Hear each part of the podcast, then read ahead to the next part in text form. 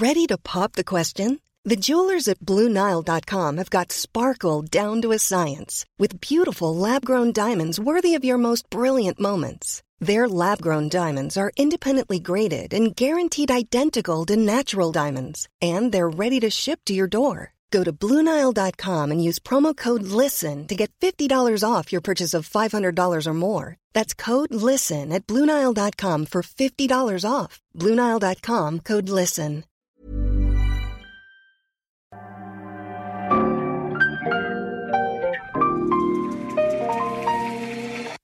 Bienvenidos a Isanaholic, el podcast que amplifica la conversación sobre la cultura de diseño y las industrias creativas a través de sus protagonistas. Soy Jorge Diego Etienne y los invito a escuchar este episodio, compartirlo y seguirnos en nuestras redes sociales donde nos encuentran como Isanaholic MX. Bienvenidos. Bienvenidos a este episodio corto. Como saben, utilizamos este espacio, Alejandro y yo, para discutir ciertos temas, productos, cosas que últimamente nos, han estado llamando la atención. Y el día de hoy vamos a hablar de algo muy pertinente al verano, muy pertinente a Monterrey, muy pertinente a la cerveza tal vez, que son los destapadores. Pero no vamos a hablar de un destapador en sí. Vamos a hablar de las diferencias o los diferentes acercamientos de diferentes diseñadores a un mismo objeto. De acuerdo. Sí, la conversación va el destapador, la cerveza, el verano y el pretexto es el diseño de los destapadores para hablar sobre ellos, ¿no? No, y está padre agarrar un objeto tan cotidiano que regresamos a este tema de supernormal, ¿no? Estos objetos extraordinariamente ordinarios, estos objetos que son súper básicos en su función, en su construcción y cómo pueden ser tan diferentes. El día de hoy tenemos un lineup interesante de destapadores. De acuerdo. Porque son diferentes generaciones, diferentes países, diferentes marcas. Y bueno, la temática principal de, este, de, este, episodio, que son diferentes acercamientos. De acuerdo. Eh, vámonos en, en, orden cronológico. El primer destapador es el destapador Diabolix de Stefano Giovannoni para la marca Alessi, un diseño de 1990. Que bueno, cuando yo pienso en Alessi, pienso en este tipo de objetos caricaturescos, protagónicos, divertidos. Simpáticos, con un, con, un, toque más juguetón de lo normal, ¿no? Exacto. El segundo que tenemos es eh, el destapador que diseñó Oscar Díaz para la marca Field, una marca que es un proyecto de nuestro amigo Jonathan Kagi. Este destapador... Eh, que se llama Loop. Se llama Loop y como ven, pues está bastante usado porque es el que uso yo en mi casa. y recuerdo que, bueno, Field es una de estas marcas que nacieron eh, de, este boom de que Jonah es parte de ese boom de estos designers americanos que estaban haciendo como esta venta directa, ¿no? El famoso D2C, Designer to Consumer. Field fue una de esas primeras marcas y no se imaginan el relajo que fue comprar este destapador. Nada más lo vendían en una tienda en Soho y ahí tenía todos. Acompáñenme al otro lado de la ciudad porque quiero comprar ese destapador de Field. pues con razón, sí se ve ya alto kilometraje aquí de cervezas abiertas. Y el tercer destapador, ya, ya, ya fuimos por Italia 1990, principios de los 2000 Estados Unidos y 2017 tenemos este destapador que, que es un trabajo para mí sumamente fino de, de forma y de función diseñado por Eduardo Altamirano, este diseñador emergente le podemos llamar, aunque ya tiene bastante, bastante colmillo, mi amigo Eddie, y eh, que diseñó en el 2017, 18 para la Galería Mexicana de Diseño, como parte de este proyecto misceláneo, donde nosotros también como estudio teníamos un florero en esa colección, que se presentó en el Abierto Mexicano de Diseño. Y bueno, que yo creo que veo este destapador y veo mucho de, de Eduardo y de su DNA como diseñador. Eh, Eduardo también, pues estoy seguro que este episodio va a salir después de cuando salga la entrevista que le hice previamente para el podcast. Así que también está chido que se empiecen a relacionar los capítulos entre sí. Sí, eso está interesante. Me gustó cómo los presentaste, me gustó que hiciste como este timeline de la evolución o de las edades de cada uno de los, de los proyectos, de los objetos. Eh, y nos vamos a ir hablando creo que uno por uno por el diferente acercamiento que tienen hacia la función. Todos, el, tema principal del que estamos hablando hoy es de cómo una misma función, una misma función cotidiana, básica, recurrente en nuestra vida, que es abrir una botella, eh, puede tener, puede aportar distintas emociones, distintas reacciones, puede ser un tema de conversación eh, colabora y es un complemento al, al, espacio y al entorno. Entonces, todos comparten la misma función, pero pues, su, su, su, acercamiento, su estética es totalmente distinta entre sí, ¿no? Eh, no sé qué tanto, o sea, por ejemplo, me gustaría empezar la plática o preguntándote qué tanto crees que influye del, el, por ejemplo, el tiempo, ¿no? En el que fueron generados, ¿no? Si vemos, o sea, lo primero que noto es como un proceso de minimización del, de la estética y de reducción de elementos, ¿no? En estos tres. Que, y tiene que ver mucho con pues mi, mi, gusto personal, cómo se ha ido madurando. O sea, yo siempre digo. Eras un diablo y ahorita eres ya. No, güey. es más un tema de que cuando eres estudiante quieres meterle diseño y todo lo que tiene mucho diseño te llama la atención. Y creo que Alessi es una marca es, esencial en ese tema. Y también en los noventas y demás. Lo, lo habíamos hablado con el, con, o sea, ya platicamos de dos productos de Alessi previamente. Para los, los que nos escuchan ya saben que ya hablamos de el Juicy Salif, ya hablamos de la Ana G de Alessandro Mendini y ahora tenemos otro producto que es parte de esa camada noventera, early 90s, late 80s, de diseñadores, de grandes maestros del diseño que, que, que en Alessi encontraron como esta fábrica de sueños, fábrica de conceptos y y, sí, pues es, es un diablito, es, es, muy, muy directo el chiste que te quiere contar. No tiene tanto que ver con, con la cerveza. O sea, no es como que digas, ah, es que tiene que ver con el diablo, con la cerveza. Pero. pero pues sí, después de una cerveza sí ah, se no, puede meter el diablo. Definitivamente. Pero creo que aquí la función o los elementos funcionales, como. pues todo destapador necesita estos dos puntos de, de apoyo de sujeción para poder destapar, ¿no? para poder hacer esa acción, para hacer esa palanca. Y aquí, pues uno de esos puntos pues, son los dientitos del diablo, ¿no? Y lo que me gusta de este destapador, que lo tengo desde el día uno del estudio, hace ya casi 10 años, no hay persona que lo agarre y no, no se ría. Sí. Y para mí esa es la función de este objeto. Yo, uno de mis primeros recuerdos de, ir al estudio, al estudio original, el anterior eh, locación del estudio, uno de mis primeros recuerdos es abrir una, una cerveza con, con, el, con el Diabolix. O sea, sí lo tengo como muy presente. Algo que está muy chido usándolo es que tiene como mucha, mucha masa, ¿no? Que agarrar aquí y eso está interesante, que aquí, por ejemplo, lo vemos distinto. Pero este me gusta mucho que está como muy firme, ¿no? Y mojado, que es cosa importante, mojado funciona muy bien porque tiene como muy buen grip. Eso está chido. Exacto. Entonces podemos decir que este es el objeto del sobrediseño. Sí, digamos que está caricaturizado, que por supuesto es totalmente eh, prescindible si, si, habláramos de la función pura, pero pues está súper chido, divertido y es una, es una buena conversación y una, una buena plática en, la, en la fiesta.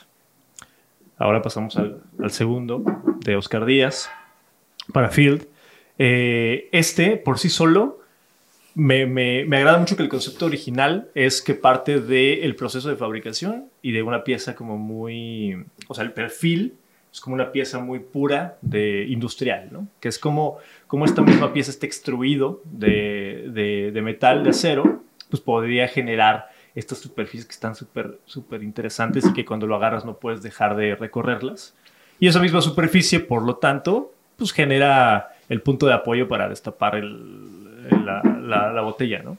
Que, eso para mí es lo interesante de, este producto, ¿no? Que es un producto que se ve industrial, que se ve rudo, que no tiene acabados. De hecho, ahorita pues ya podemos ver que como no tiene acabados, pues ya empieza a envejecer, lo cual no es malo. O sea, vemos como las, las crestas están, eh, están como pulidas o, brillan. Pues ¿por qué? Porque es lo que está en constante contacto y se quedan, o sea, esa, es como si las fueras lijando, ¿no? Eh, y de nuevo, para mí era muy importante, eh, o, creo que esto marca como, como ese cambio en, en, lo que yo buscaba en el diseño en general. Sí. A mí me, me, se me figura mucho, me recuerda mucho como a las mexicanadas que hacen en las, en las plantas, o sea, en las fábricas, que, los, que están los soldadores y la gente que trabaja con el acero, que se, que se hacen sus propias autoherramientas para trabajar que obviamente usan la materia prima que tienen ahí a la mano, que es alambre, perfiles, lámina, etcétera. Y me recuerda mucho porque hay muchos ejemplos de llaves que se hacen ellos mismos. Entonces, independientemente del material y del perfil, la, la ejecución de hacer un, un, objeto funcional a partir de como de, de, sobras de materia prima y eso me da como, me recuerda a eso. Pues. Y, a, y a mí me, me, me, evoca esta palabra que mencionamos cuando hablábamos de la silla Anthony de Jean Prouvé, uh -huh. el, el, el lujo utilitario. Es un objeto sumamente utilitario, no tiene decoración, pero la misma función es la que guía la forma y, y, es lo que se siente lujoso. De acuerdo. Ahora, por ejemplo, ¿cómo los ves al transcurrir los años? Digo, este no tiene, no, no es tan, no es tan, tan viejo, por decirlo de alguna manera, como este. Y este tampoco se ve viejo. O sea, este estás hablando no. que o sea, yo, años y... Digo, de, de, de, diseño sí, pero de que yo sí, lo compré, de, yo, o sea, este de tener 12 años, este tiene 8 y este tiene 2. Igual empezamos a hablar de, del de Eduardo Tamirano, eh, que es esta pieza, es este volumen, este aluminio torneado. Se ve también sumamente elegante e industrial. Sí. Parte clave es el color, es un aluminio anodizado, que creo que también va a presentar, este no lo usado, o sea, pues se ve casi nuevo, digo, tiene un, sí, está prácticamente nuevo. Eh, no lo compré hace mucho, lo compré en mi último viaje ahorita, a México. Ahorita tenemos un Six para probarlo. Uh -huh. Tenemos que, que, hacerle ahí sus, sus, La prueba de esfuerzo. Para y le mandamos feedback, ¿no? eh, me gusta mucho el tema de, de que se para. Ajá, es lo que iba a decir, eso, está, eso me gusta, que se no, para no solo. es normal o no es tan común no es tan frecuente que los destapadores se paren. Tiene un buen volumen, lo puedes agarrar, uh -huh. que creo que también es importante, puedes apoyar tu dedo en él y, y, y al final la, la, solución es, es sumamente minimal. Uh -huh. O sea, podría no decirte que es un destapador y no, ve, no ves el destapador en el objeto. Sí. Creo que también eso está muy interesante porque quieras o no en estos objetos se nota que es un destapador. Uh -huh. Y esto creo que si lo ves y, y, se está escondiendo los puntos, pues no sabes que es un destapador. Ah. Y el tema de, del anodizado, pues como tú y yo sabemos, se va a ir, se va a ir golpeando con las, con las con, conforme vayamos abriendo cervezas más al rato y, y, se va a ir descaparando, se va a ir golpeando, se va a ir afectando, pero eso es lo que a mí me gusta. Me gustan los objetos que, que a diferencia de los tenis, que me gusta que siempre se ven nuevos, los objetos me gusta cuando se ven que los usas. Sí, aparte creo que, o sea, está, está padre eso porque con el tiempo se va a ir viendo, al des, el desgaste va a ir reflejando, revelando cuál fue su, el objetivo, ¿no? De hacerlo, o sea, porque se va a notar que se usa por ahí.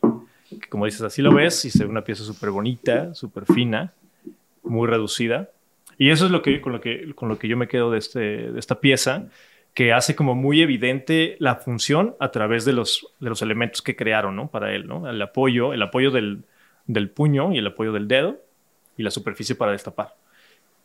Pero pues no es tan evidente como esto que estamos acostumbrados, ¿no? Está súper bonito, el color y el anodizado pues está... Y entonces, ¿cuál increíble. es tu reflexión? O sea, ya regresando a esta introducción de este análisis de cada uno, ¿cómo podemos empezar como a, a, a concluir el tema que querías tocar de tres objetos, una función eh, para, para, nuestra audiencia? Sí, a mí lo que me, me, me parece más relevante para, para concluir es como esto es un pequeño ejemplo a escala de lo que finalmente es la, el ejercicio del diseño en nuestra práctica diaria, ¿no? Eh, hay, uno, hay objetivos similares, la función, ¿no? Todos, todos, todos crecimos y nos formamos con este, eh, que la forma seguía la función, pero evidentemente esto, estos objetos muestran cómo plasman características, personalidades, momentos, procesos distintos y la función se sigue cumpliendo. Entonces, es ahí donde creo que el diseño tiene un papel más allá de cumplir un objetivo preciso y único, ¿no? Que es simplemente dar un giro, colaborar con la construcción de un entorno, con la construcción de, de, una persona, de un ambiente. De una identidad. De una identidad y generar momentos, ¿no? O sea, creo que, por ejemplo, esto, cada uno de estos genera momentos, genera, genera recuerdos y eso también es parte de nuestra labor, eso también es parte pues muy, muy destacada de, de, la labor de diseño, no solamente quedarnos en la, el cumplimiento de, de, una función específica. Como decía Charles Sims, ¿no? el diseño es un reflejo del tiempo en el que vivimos y tal vez podamos hacer un timeline completo de destapadores si nos hiciéramos la tarea, ¿no? Claro. Justo hace, hace no mucho este, esta cuenta que me encanta de Instagram que se llama Artchivo, que se las voy a poner en, el show notes, en los show notes, principalmente hablan de diseño gráfico, pero están como recabando este archivo de, diseño gráfico de la ciudad, de afiches, de publicidad, y pusieron un destapador de carta blanca de hace 100 años, no sé, o sea, una cosa así ridícula, viejísimo, y, y creo que también fue como esos detonadores de cómo los objetos, como decías, ¿no? Pueden pasar los años, pero hay ciertas funciones que no cambian y así como hicimos este ejercicio, podemos hacerlo de sillas, podemos hacerlo de tantas cosas. Y creo que, creo que algo, algo que puede funcionar para imaginarte el entorno con el que conectan es, por ejemplo, ¿a quién le regalarías cada uno? Ok. O sea, está padre, ¿no? Como pensar de, ok, le voy a regalar un destapador a alguien, ¿a quién le regalaría cuál? Sí, el que le vas a dar a tu compa no es el que le vas a regalar a tu mamá. Ajá. Me acuerdo, hace unos años le regalé a, un amigo mío eh, el destapador de un destapador de Areaware, que es como, como un calzador o una pieza de madera con un clavito. Ya. Y, es como súper lúdico, pero era como que, claro, este es para este güey. Sí, yo tenía varios amigos a los que les, les pude haber regalado el destapador de hebilla. pero, pues sí, o sea, por ejemplo, pensando en esto, ¿a poco no te imaginas esto con un con un colaborador cercano que tenga una fábrica, ¿no? O sea, claro, claro que lo ves ahí, ¿no? Este con tu, con tu familia o con alguien que tenga hijos, etcétera, que lo hacen un parte de un juguete, ¿no? Para que se entretengan en la fiesta. Y este, evidentemente, creo que. Para un va, designer. Va muy, muy, muy en la línea designer, ¿no? Pero está interesante. Muy bien, pues les dejamos esa, esa conclusión, les dejamos esa tarea, que pongan en los comentarios, eh, primero, pues qué otros destapadores se les ocurren para, para sumar. Para regalarnos. para regalarnos, para hacer un review de otros destapadores eh, y también pues para sumar esta conversación de misma tipología, mismo uso, diferentes años, diferentes diseños. Y ahí pues donde, como decías tú, ¿no? ¿Cómo, cómo podemos resaltar la mano del diseñador en ese tipo de ejercicios donde realmente estamos comparando manzanas con manzanas. De acuerdo. Muchas gracias por seguirnos, muchas gracias por recomendarnos, muchas gracias por sus comentarios. Esto es el podcast de Isanaholic, episodios cortos donde hacemos reviews de productos, libros y cosas que últimamente nos están llamando la atención y que ustedes les están llamando la atención. Por eso es muy importante que participen y que interactúen con nosotros a través de las redes sociales. Nos encuentran como Isanaholic MX y, por supuesto, en Spotify, Apple y YouTube.